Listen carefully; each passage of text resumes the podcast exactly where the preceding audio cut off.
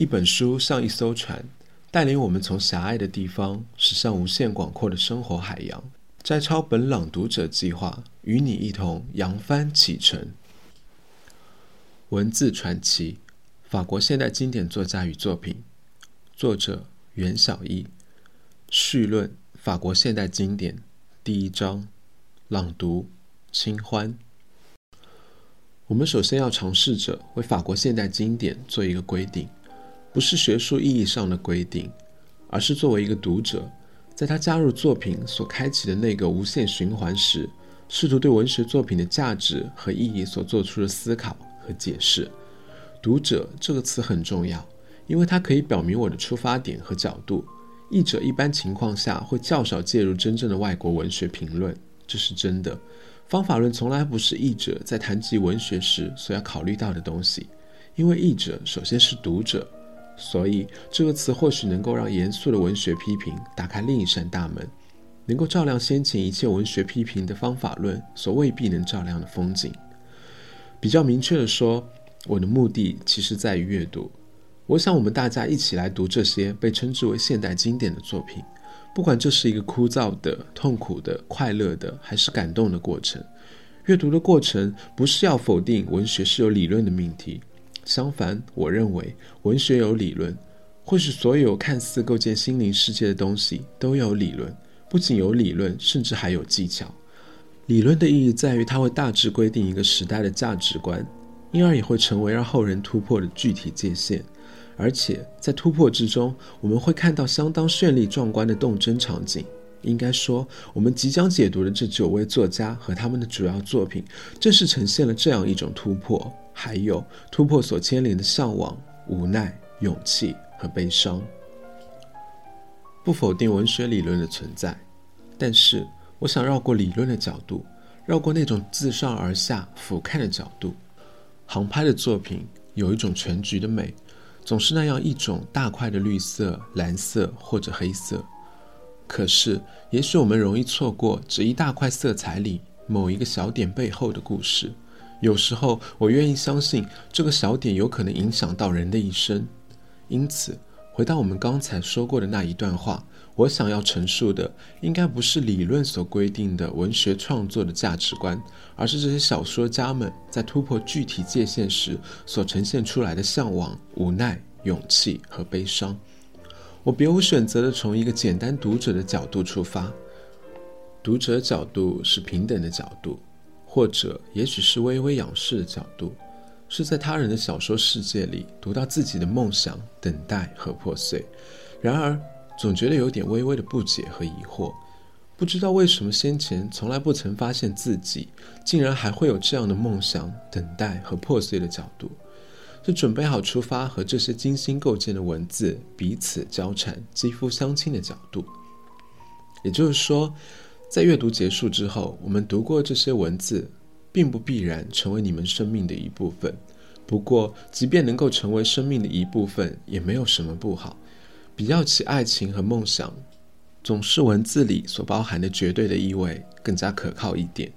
但是，它可以成为你记忆中闪烁过的一点色彩，而人是靠记忆中的这点色彩活着的。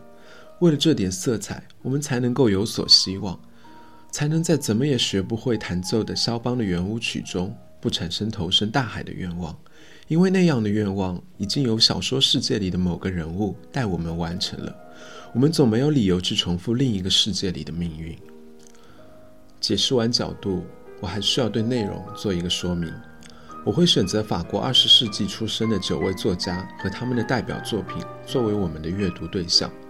我想，他们是突破性的继承了法国小说传统的一批人，也是在用自己的方式完美的诠释着福楼拜、普鲁斯特和纪德所奠定的现代法国小说传统的一批人。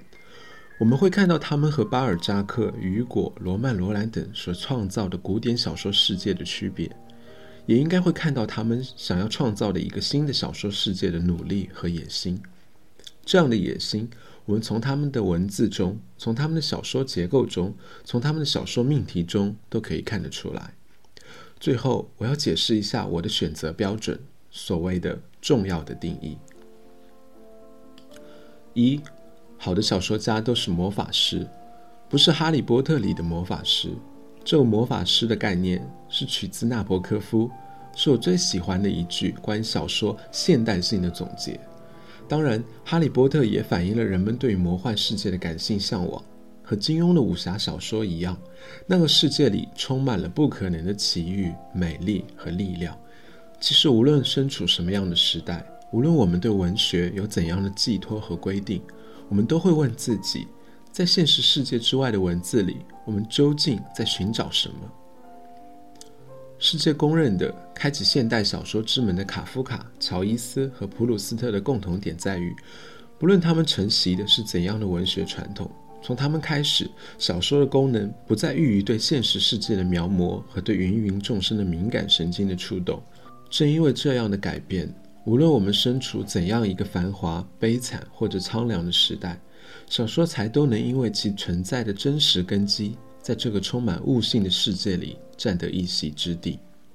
因为小说在这些现代先驱的笔下，成为了充满魔幻魅力、理性的魔幻魅力的世界。这就是说，好的小说家都是魔法师，好的作品都有它预言性的一面。它是在预言某种存在的可能，而不是在描绘某种静态的业已存在。什么是存在的可能性？也许我们终其一生都不知道自己在找些什么，又想弄明白一些什么。我们慢慢的活着，在走向死亡的过程中。无论这个过程是怎样的形式，无论它怎样的绚烂或者卑微，我们毕竟只有一生，只有一种可能。我们身处的历史和环境会把我们塑造成某一个具体的人，于是我们与他人与客观的物质世界之间形成了一种具体的关系。我们成为在绝对意义上他人不可能重复的个体存在，是在我们和他人和客观的物质世界发生关系的时候。产生了爱、恨、冷漠、快乐、痛苦、欲望等情感，这一切成为文学的永恒主题。当代文学当然没有脱离这些主题。与传统的小说世界不同的只是，过去自亚里士多德开始，小说家认为他们的任务是对经验的描摹。我们已经用这样或者那样的方式体会过的经验的描摹，比如说，歌德失恋了。他就写了少年维特的烦恼，曹雪芹家族败落了，他就写了《红楼梦》。他要反封建，要追求自由和平等。巴尔扎克要描绘上升的资产阶级的生活，他就要写人间喜剧等等。不论这些小说家是怎么想的，我们说过，这就是文学理论所起的作用。文学理论会诱导我们对歌德、曹雪芹或者巴尔扎克做出这样的解读。反过来，这些小说家也会认为自己有这样的责任，按照理论所规定的价值观来提供这样的范本。在传统的小说世界里，如果没有相似性，或者相似性做得不够好，那是要被评论界所摒弃的。然而，照这样的标准来评判小说，我们会遇到一定的麻烦。实际上，我们已经遇到了一定的麻烦。如果小说描绘的那个时代已经过去，如果种种感受和经验都已经成为过去，那么小说的意义又将寄托在哪里呢？